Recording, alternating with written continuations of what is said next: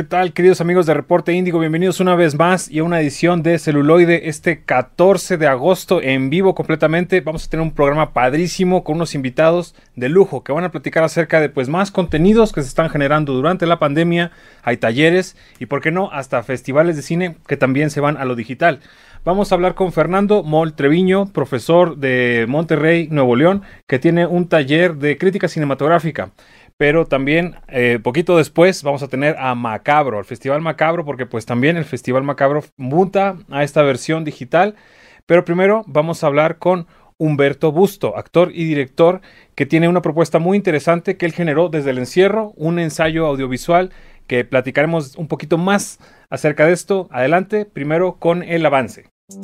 Desde el encierro, el actor Humberto Busto hizo dos experimentos audiovisuales, la última función en el que desarrolla su beta histrónica y teatral y La mirada en tiempos de COVID, un cortometraje editado con la disposición del archivo de la Filmoteca de la UNAM. Humberto Busto toma como ejemplo a diversos cineastas de la historia mundial y reflexiona a través de estas imágenes cómo es el presente convulso del coronavirus. Además, ejemplifica cómo las videollamadas han dado una beta creativa para incluso crear narrativas con esta herramienta de comunicación. El artista que actualmente se encuentra en Colombia platicará en celuloide sobre los procesos creativos que le llevaron a crear estas dos expresiones audiovisuales en el confinamiento. Es un placer que te encuentres con nosotros, Humberto, en videollamada desde Colombia. Te encuentras hasta allá. ¿Qué tal? ¿Cómo, cómo va todo por allá, Humberto? Bien, pues con la complejidad que todos tenemos en este momento, pero por eso estas coyunturas de diálogo me parecen increíbles. Así que saludos a todos. Un, un, placer en verdad que podamos platicar contigo en vivo porque pues tienes un proyecto muy interesante, o sea, esta situación de la mirada en tiempos de COVID eh, es un ensayo cortometraje audiovisual en el que tú vas narrando, vas describiendo situaciones de cómo finalmente la pandemia, el encierro nos ha ido afectando en la manera de comunicarnos y todo esto lo fuiste utilizando, lo fuiste haciendo a través de eh, material de archivo de la Filmoteca de la UNAM. Aquí mi pregunta sería, ¿cuál, eh, porque, ¿cómo te surge esta reflexión, digamos? ¿Cómo es que, digamos, te, te atreves a revisar este material de archivo para precisamente cuestionar un poco y reflexionar nuestro presente? Pues básicamente tiene que ver con la necesidad que, que tenemos todos de darle un poco de espacio a la paz mental en medio del caos de tantas imágenes. Creo que estamos en un momento coyuntural de recibir demasiados estímulos audiovisuales, de información y también mucha, pues mucha, mucha, muchas veces toda esta información te genera una, una sensación de ansiedad que todos compartimos. Decidí tratar de tener un carril de reflexión que me pudiera hacer sentir en comunidad. Era un proyecto que estaba desde el principio pensado en poder pues generar diálogo, divulgación, para que, para que podamos pensar la imagen. Creo que tenemos un momento importante de reflexionar sobre cómo vemos las cosas y de, y de qué es, cuál es la nueva forma de comunicarnos en medio de toda esta, esta vorágine digital, retomando la esencia de lo que significa el cine dónde va a quedar lo humanista, dónde va a quedar la esencia de las preguntas fundamentales que tenemos como seres humanos y eso cómo vamos a hacer para descubrir en medio de tanto torrente de imágenes. Y bueno, pues de ahí parte toda esa investigación. El corto ya actualmente se puede ver en Vimeo, en esta plataforma digital. Eh, quisiera que nos dijeras, este, ¿esto tiene alguna permanencia? ¿Va a durar aquí algunos meses o simplemente ya se quedó ahí, digamos, para que lo pueda ver el público? No, va a durar solamente un par de semanas, entonces la idea es invitarlos a que se sumen a la conversación. Me da mucho gusto, la verdad, que muchos cineastas este, están están a partir, a partir de la pieza, empezar a, empiezan a, compartir sus propias reflexiones, mandan textos.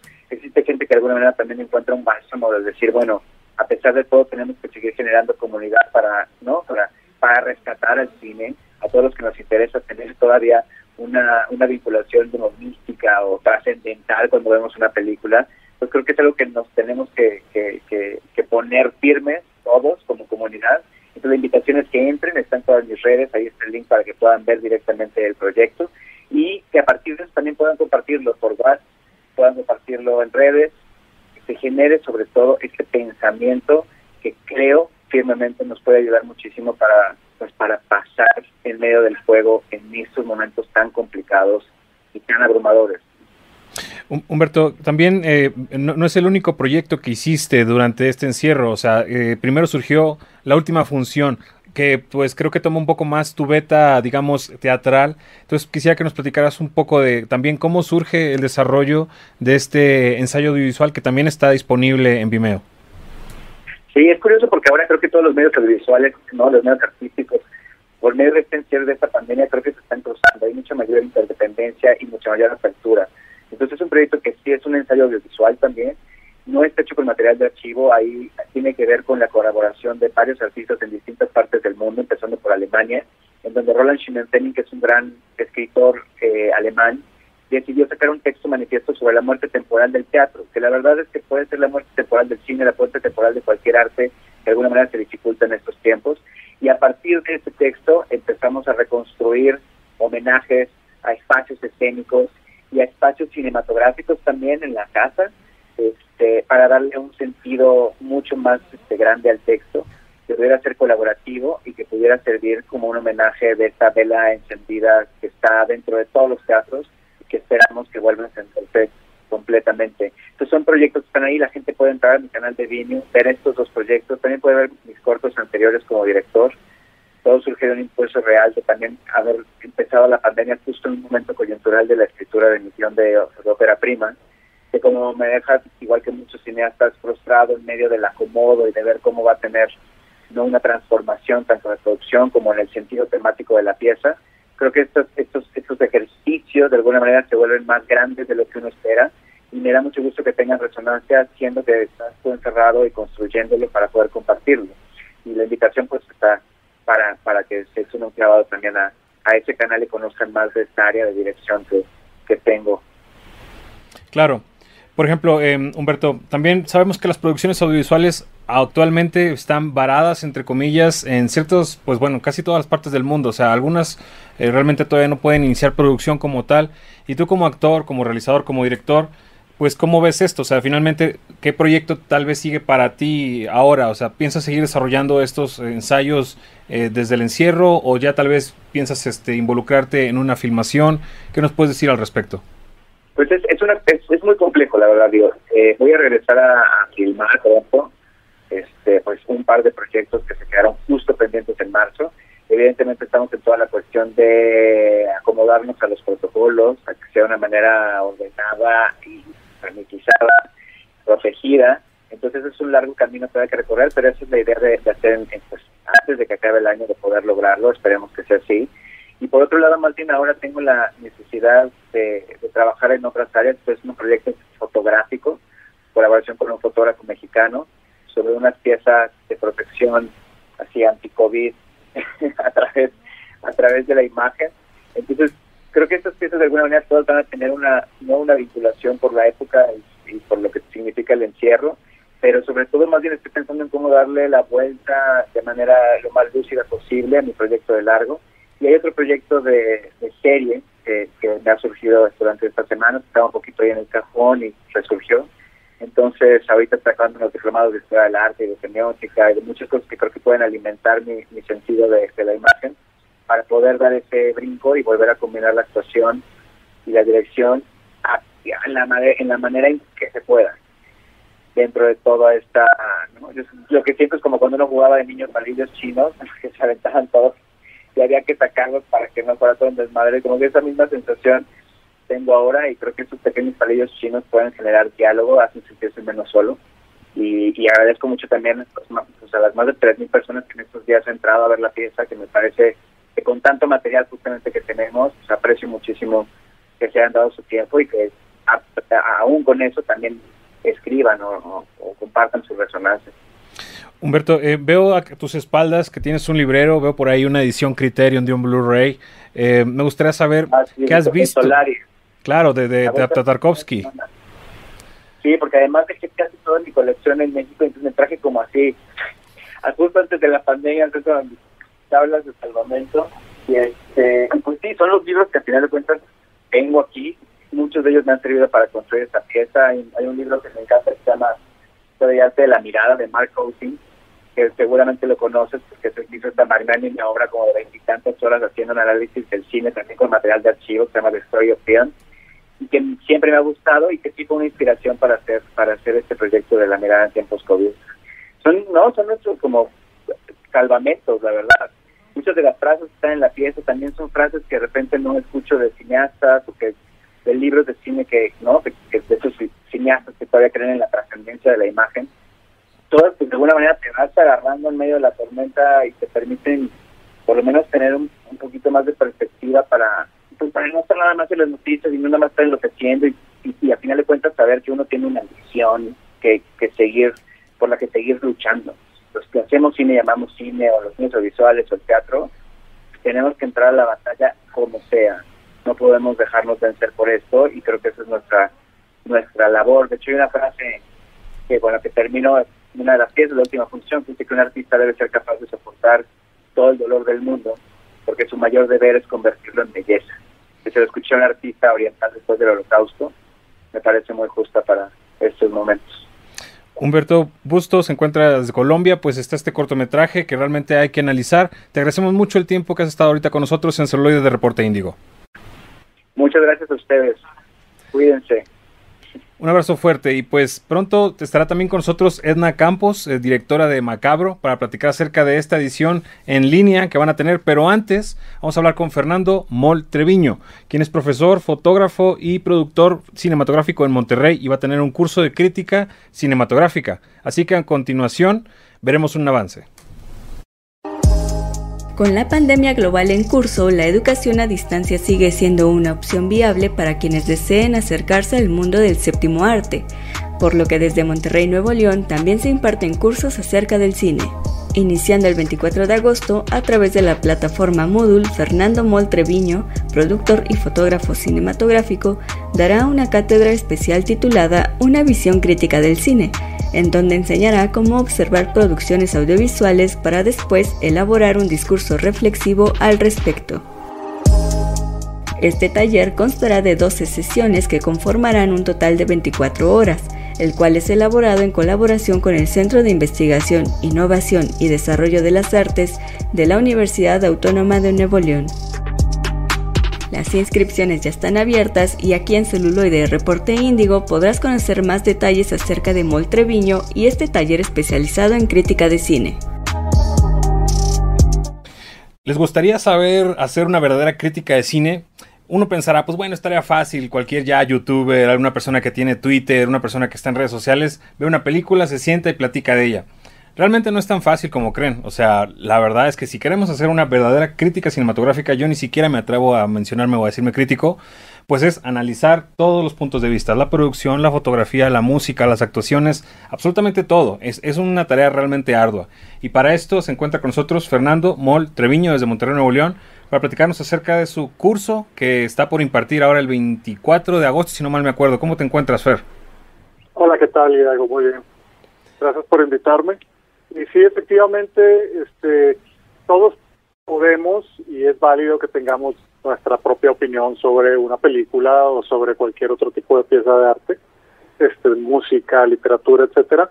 Pero la visión eh, crítica implica un poquito más y es útil no, no solamente si quisiéramos ser críticos de cine o tener una opinión más informada, sino que también nos da las herramientas para como espectadores poder tener una degustación cinematográfica más, más sofisticada, ¿no? Definitivo. Y por ejemplo, algo que platicábamos días antes, Fer, eh, era que este curso surge, digamos, de una propuesta un poco fuera del ordinario. Tú tuviste un taller ahí previamente con unas personas de tercera edad. Disculpa que lo balconé, pero quisiera que me gustaría que platicaras un poquito acerca de esto, porque creo que no todos los días surge algo de, este, de esta magnitud. Claro, eh, este curso lo estoy preparando eh, de alguna forma como condensada, intensiva.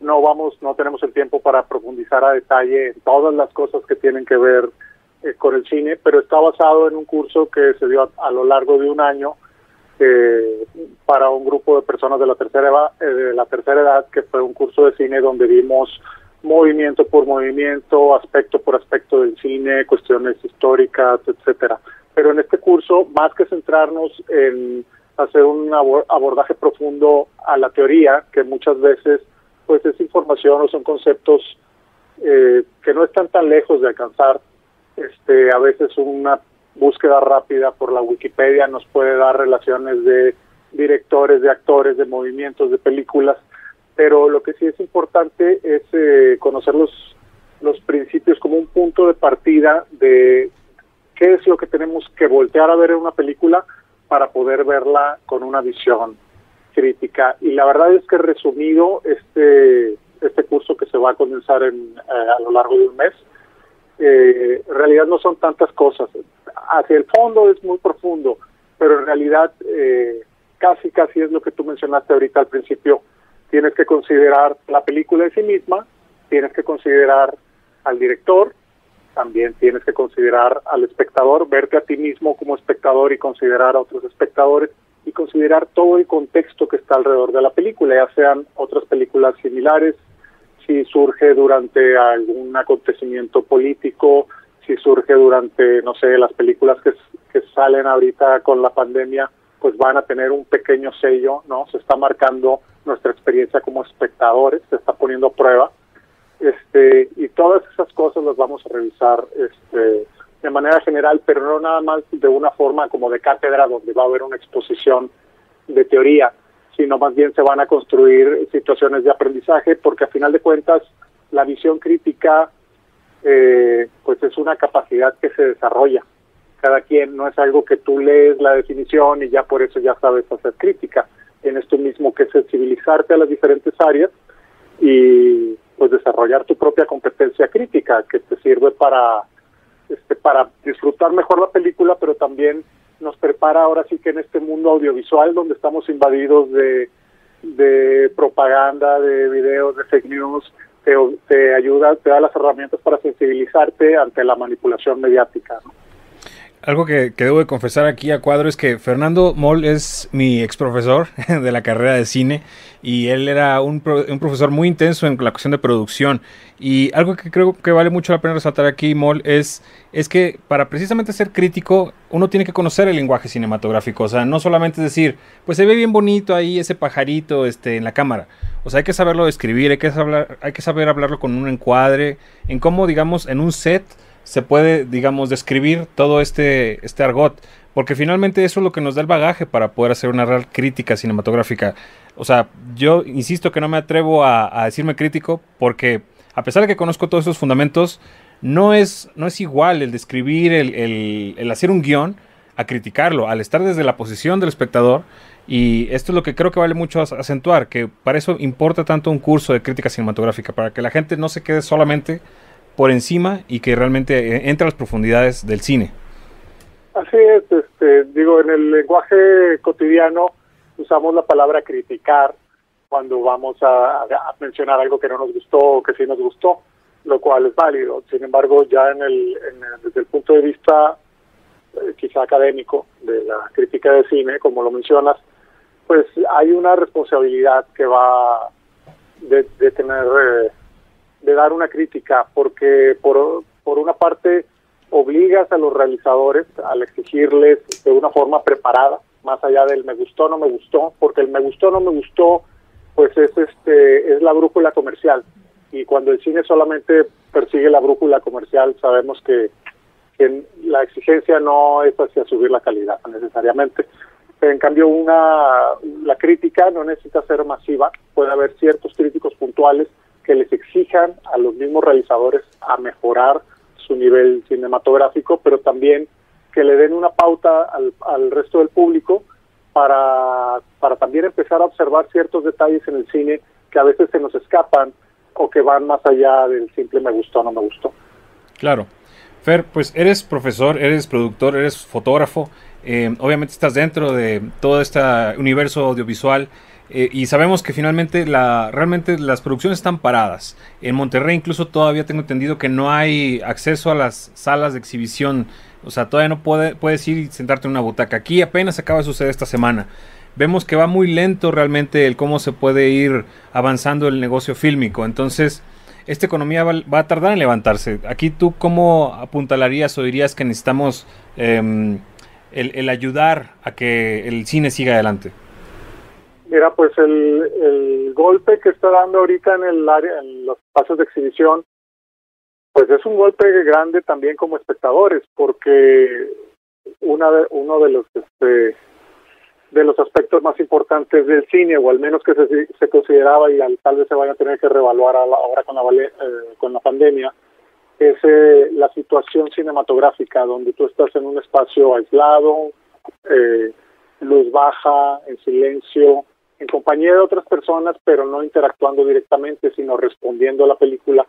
Esta situación cinematográfica, pues ya inevitablemente se rompió y estamos eh, teniendo que experimentar el, cine en, circunstancias diferentes, que quizá viéndolo tradicionalmente no es la óptima necesariamente, definitivamente ver una película en tu celular pues perdiste un chorro, ¿no?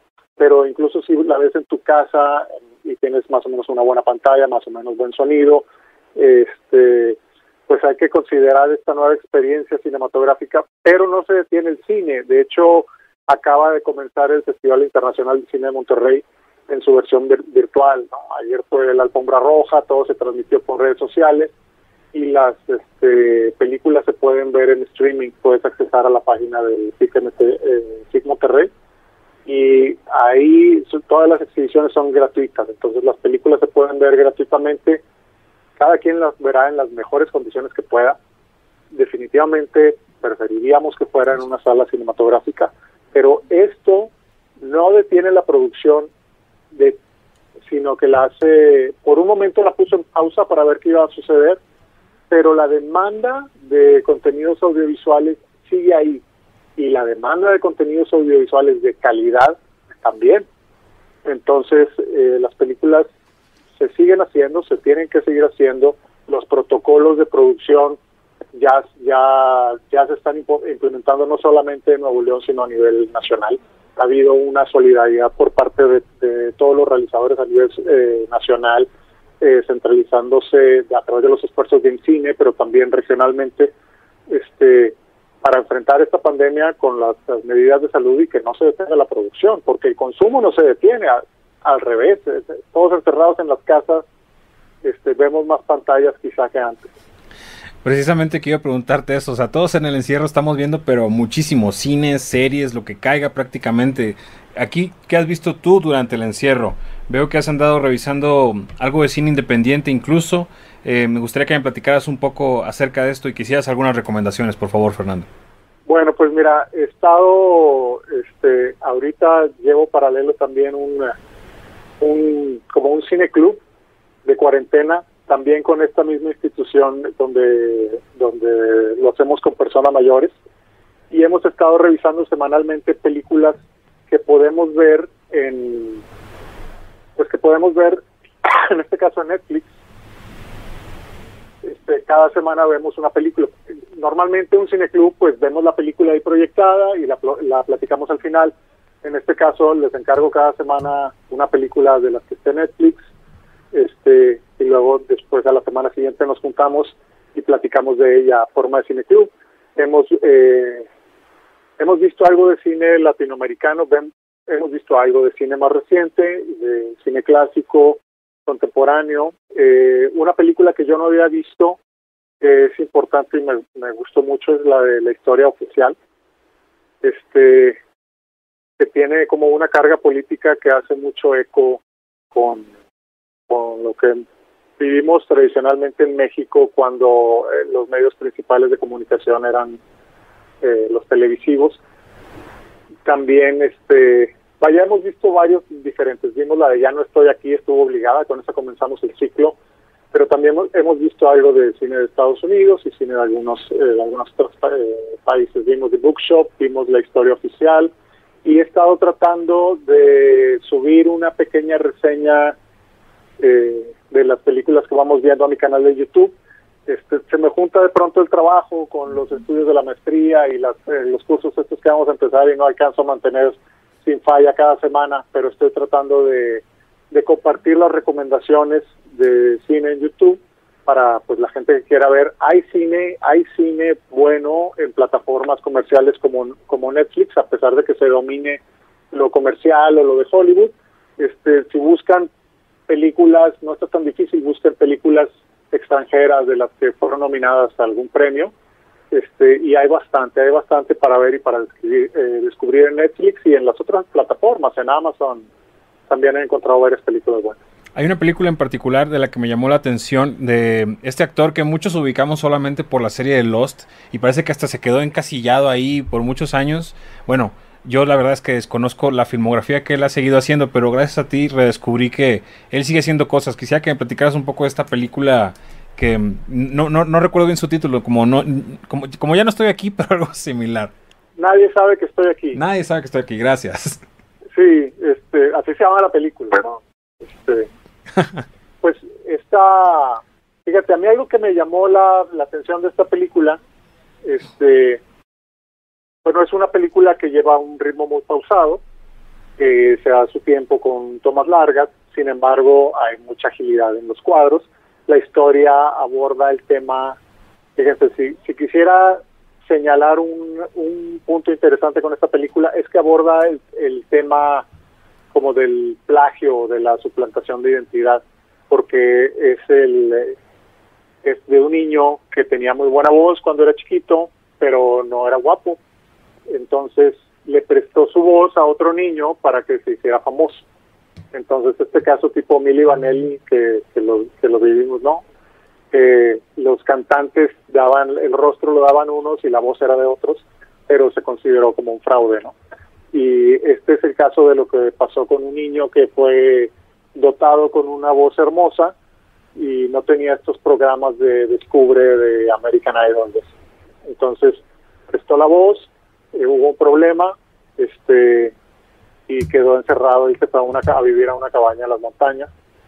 Entonces, este vaya aborda un poco ese tema del, del plagio de voz o la suplantación de identidad o el fraude hacia el público y pienso que el, que el director para para mantener un rigor ético con el tema de su película permitió también que el actor este, Jorge García si no me falla el nombre este fuera él el que cantara cuando fuera como adulto no entonces ahí sale no sé si es su debut cinematográfico cantando pero sale cantando también en esta película que no te la crees que haya sido un niño prodigio, pero, pero canta bien, es entonado. Pues encantado de, de, haber escuchado esta opinión, Fernando. La verdad es que eh, se nos acaba el tiempo contigo, pero por favor rápido, menciónanos los detalles acerca de este taller que va a estar en línea. Este curso va, va a durar un mes.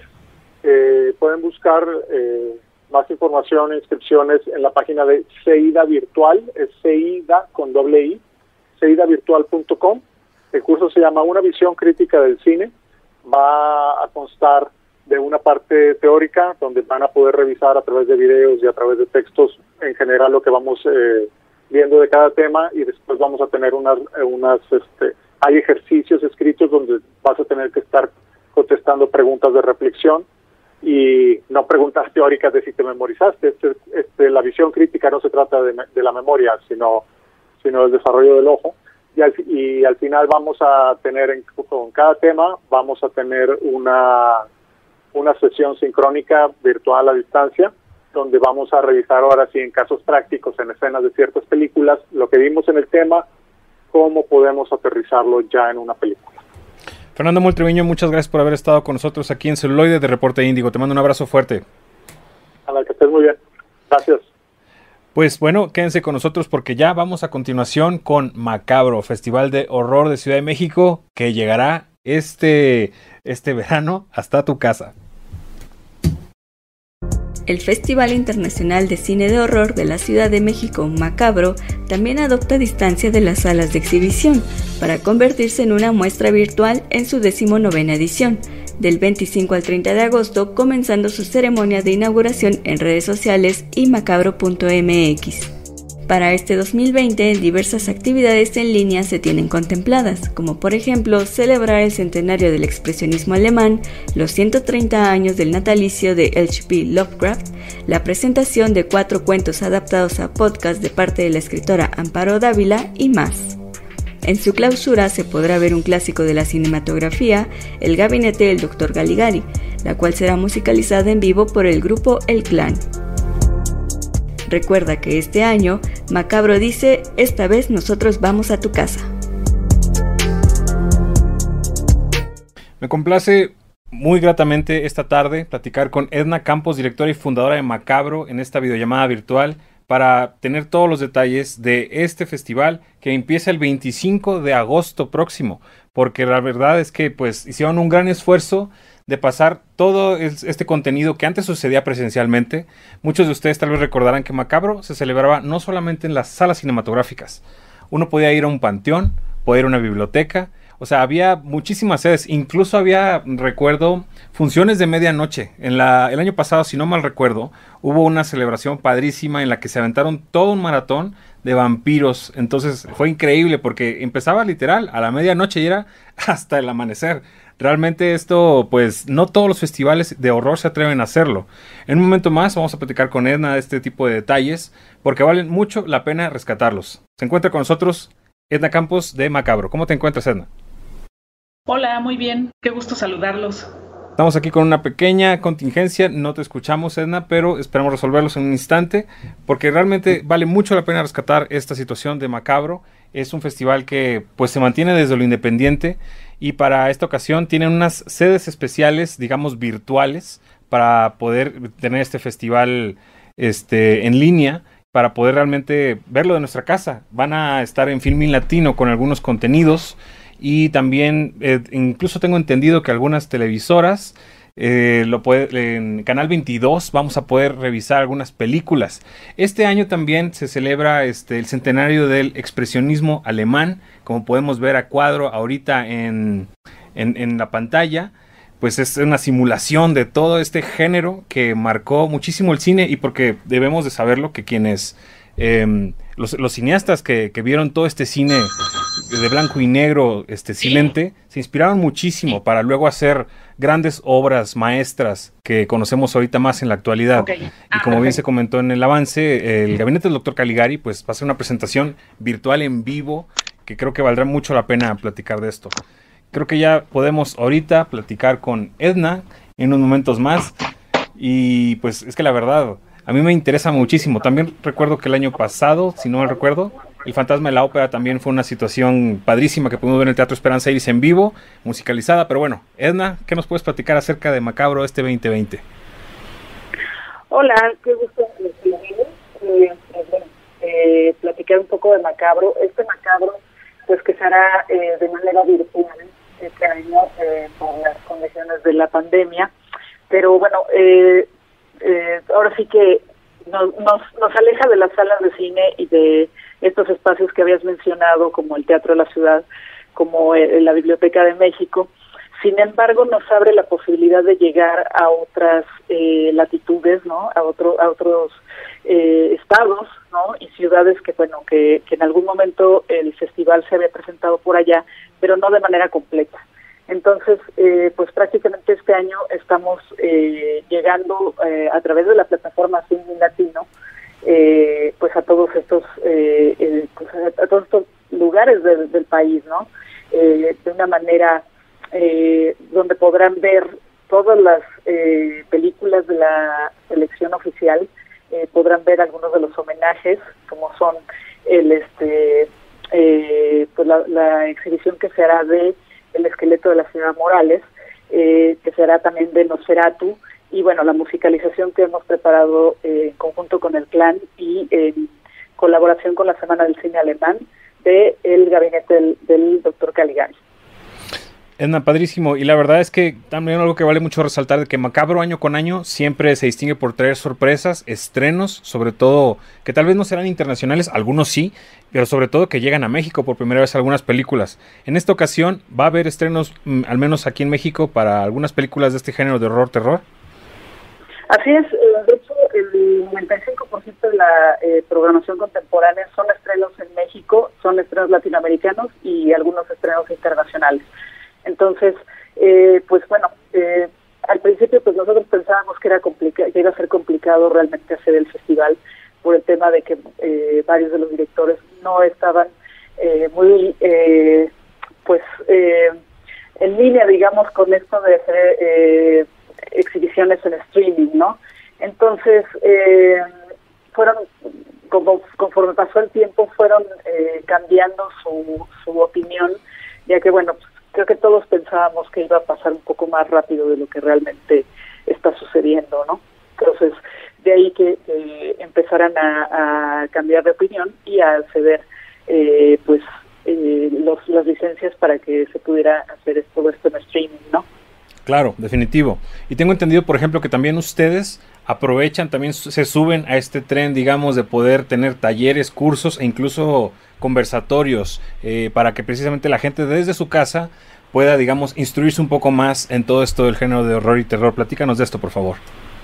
Sí, bueno, vamos a tener entonces estas charlas eh, en torno, eh, bueno, primero a dos monjes, eh, que bueno, que, que, decidimos hacerla dentro del marco de lo que es, son los 100 años del expresionismo, por tratarse una película que pues es una herencia que hay aquí en México de, de pues esta gran influencia de, la estética en el cine, ¿no?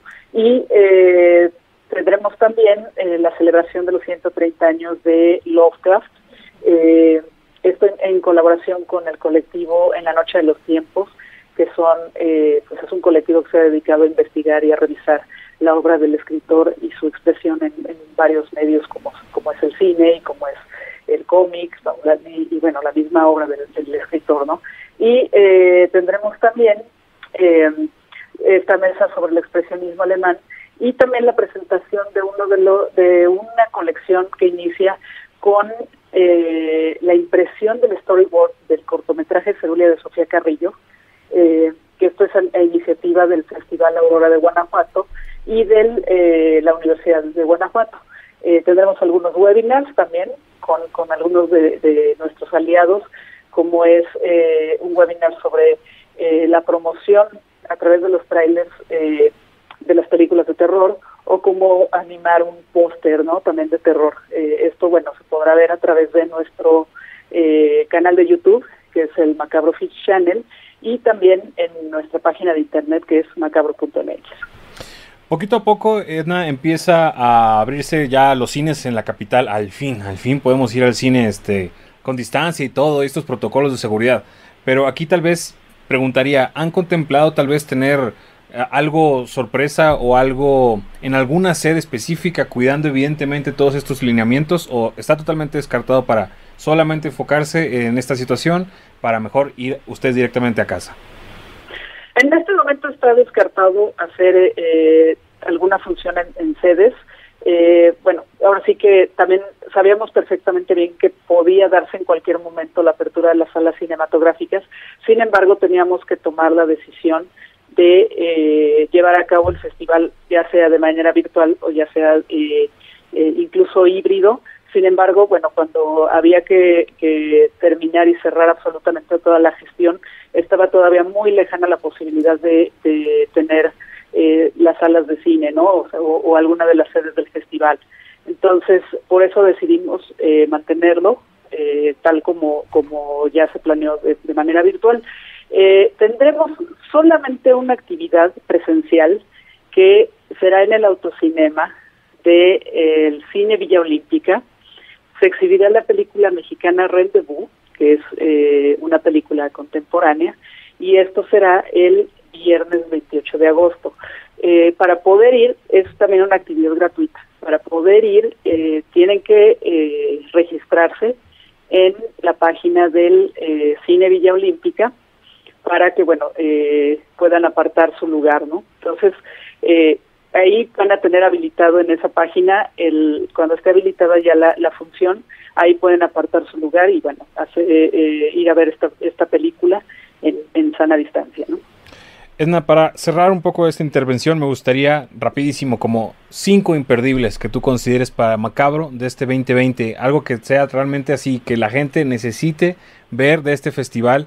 Digo, yo vería todo honestamente, pero creo que sí vale mucho al menos recapitular como cinco actividades o cinco funciones que el público pueda seguir de ustedes. Bueno, eh, para la gente que le gusta el cine extremo, deben de ver una película que se llama Cabrito, leña. Es una película sobre canibalismo y es, eh, digamos, de lo más gore y de lo más fuerte que se va a presentar en el festival. Eh, quienes son muy, muy fans del cine de género, no se pierdan el documental Fulci for Fake, que, bueno, habla a través de algunas anécdotas y, de, y de una eh, situación completamente ficticia sobre la vida del director eh, italiano Lucio Fulci. Eh, no debe de perderse tampoco Zombies en el Cañaveral, que es un, un mockumentary sobre la primera película de zombies argentina, que casualmente fue previa a La Noche de los Muertos Vivientes. Y bueno, es un gran, gran homenaje al, al cine de zombies, ¿no? Eh, tampoco eh, me perdería yo Nirvana In, una película de la India, que es más de corte artístico, pero que, bueno, que, que de alguna manera es, es eh, explora la, la psicología eh, oscura de, de un personaje, eh, pues que es el principal, ¿no? Y eh, finalmente, Defender, una de la, una antología que eh, se estrenó el año pasado en, algunos festivales y que bueno es, es eh, su estreno aquí en México que tiene bueno eh, son 24 cortometrajes 24 segmentos que son este, dirigidos por gente como Isaac Svan, por ejemplo, que, que es el representante de México en esta antología, o Loki Maki, que es un, eh, es un director muy, muy prestigiado, o Julian Richards, que estuvo en México el año pasado aquí con, con nosotros en Macabro, o Poliana McIntosh, una directora que también ha, destacado recientemente en el género, y hasta la mismísima leyenda del cine gore, que es Ruggiero de Gato. Edna Campos, pues para mí ha sido un placer platicar contigo eh, de todas estas novedades de Macabro. Sin duda será una experiencia muy distinta, sin igual, porque no es lo mismo ver el cine de horror, terror acompañado que verlo solo en casa. Yo creo que da mucho más miedo el estar este una sola o dos personas ahí viendo uno a uno, porque después de eso pueden pasar cosas, ¿por qué no? Paranormales. Pues yo lo que recomiendo es que eh, planeen a partir de las 10 de la noche. Eh, pueden iniciar un, un eh, maratones del 25 al 30 de agosto eh, con unas palomitas con mucha salsa en, casa. Y pues ahora sí que hagámoslo de alguna manera como eh, cuando veíamos películas de HS los que son los, los que somos de la generación que veíamos eh, mucho del cine de terror en, en nuestra casa en VHS eh, hagámoslo de esa manera. Y, y creo que estoy segura que también se va a disfrutar muchísimo. Edna Campos, directora y fundadora de Macabro, pues un placer que hayas estado con nosotros aquí en Celuloide de Reporte Índigo. Te extiendo un abrazo muy fuerte y gracias por haber estado en verdad con nosotros. Muchísimas gracias. Y pues bueno, la verdad es que ha sido todo por hoy, pero por favor déjenos sus comentarios en redes sociales. Estamos en YouTube, en Facebook, Twitter, Instagram. Esperamos pues recibir todo lo que ustedes nos quieran comentar, porque por qué no, tal vez, tal vez platicaremos acerca de los temas que ustedes nos dejen ahí anotados. Suscríbanse también, denos like. Y pues bueno, por este viernes ha sido todo, pero pronto tendremos otro programa muy dedicado específicamente qué está pasando en el cine aquí en Ciudad de México. Cómo va ese, digamos, reapertura, qué está pasando en esas salas. Pero pronto platicaremos de esto. Por lo, por lo pronto, pues fue todo por hoy. Mi nombre es Hidalgo Neira y nos vemos hasta la próxima.